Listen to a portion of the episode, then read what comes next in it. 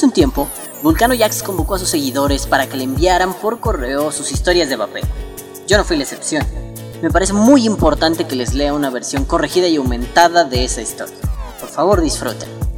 Hola, motherfucker, soy Balam. Tengo 29 años y soy un feliz vapeador. Un verdadero enamorado del vapor y filósofo de profesión. La historia más que larga es truculenta. Empecé a fumar a los 16 años porque me dio curiosidad y además porque una muchacha muy guapa me atraía y yo quería inmiscuirme en su mundo. Ella me enseñó a fumar. Recuerdo esa experiencia como algo grato y no precisamente por el humo del cigarro, sino por poder compartir buenos momentos con una gran dama. La dama se fue, hizo su vida, yo me fui e hice la mía. Sin embargo, el cigarrillo se quedó ahí.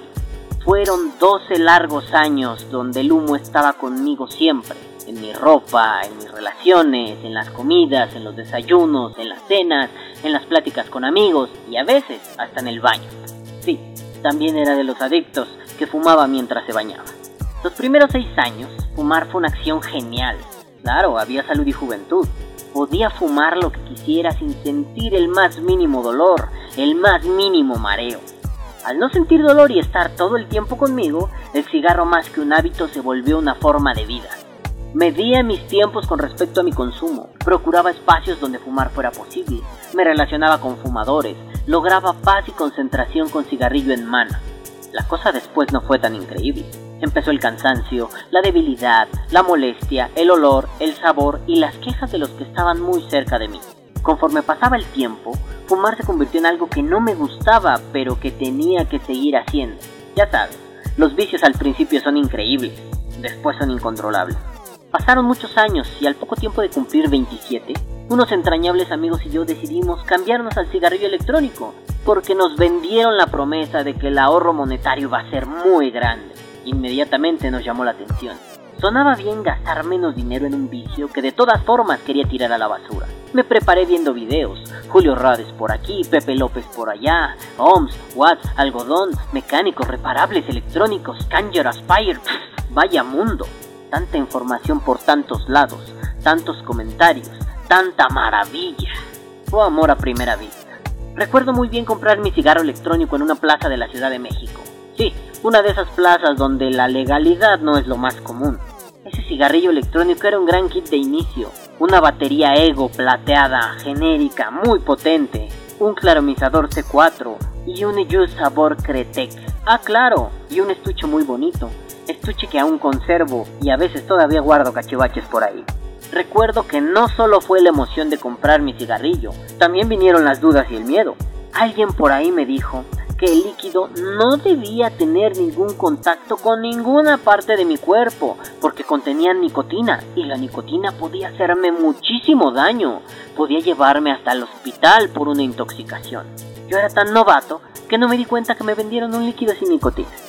La experiencia fue gratificante. Empecé a fumar menos. De cuatro cajetillas de gloriosos delicados a la semana, pasé a fumar un par de cigarrillos al día.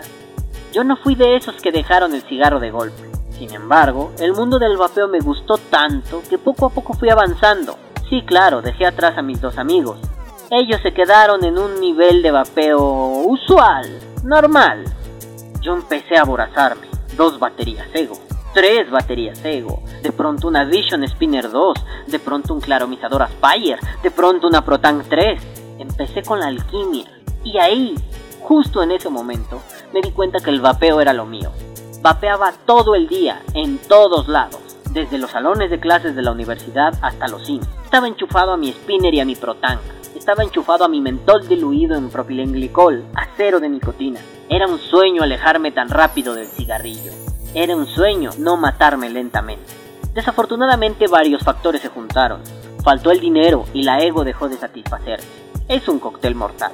Empezó la recaída. Mi batería ego empezaba a disminuir, empezaba a morir, empezaba a no ser reconfortante. Con eso vino un cigarrillo suelto, después dos cigarrillos sueltos. Algo en mi cabeza me decía que la cosa no estaba tan mal. De fumar cuatro o a veces cinco cajetillas a la semana, pasé a fumar una cajetilla de Chesterfield de menta a la semana. Pero no se confíen, las recaídas no se quedan ahí. Casi un año después fumaba cuatro cajetillas de Chesterfield a la semana. ¿Ven? Nada había cambiado. Bueno, Lo único que cambió era el deseo de tener un equipo avanzado y de dejar por fin ese maldito tubo relleno de cáncer. Lo deseaba mientras encendía otro Chesterfield. No fue difícil recuperar la salud, pero la recaída me hizo ver los verdaderos efectos del cigarro.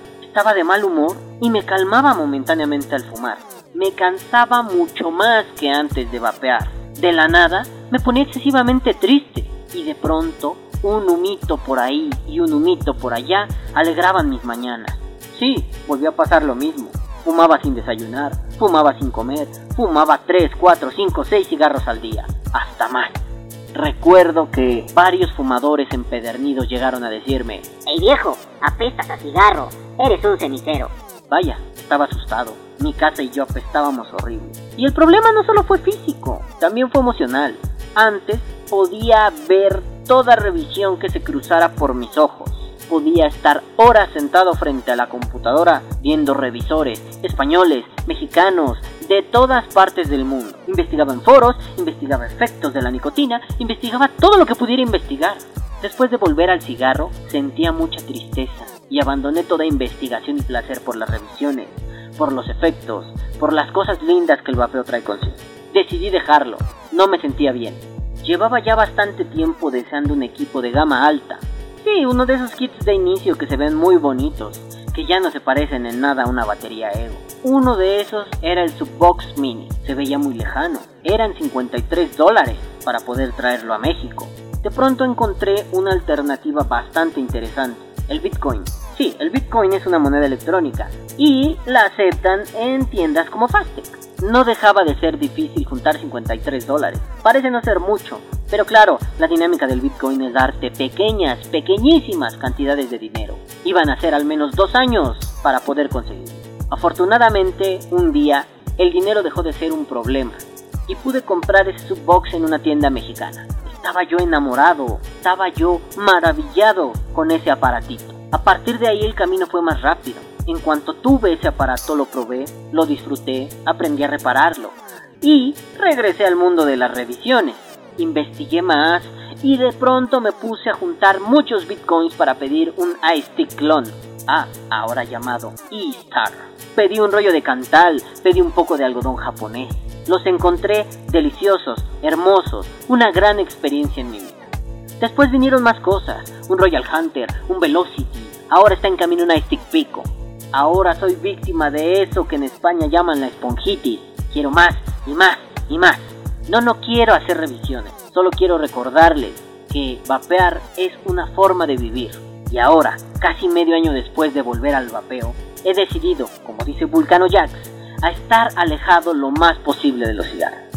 Muchas gracias y abrazos para todos. Viva el vapeo. Vapea o muere.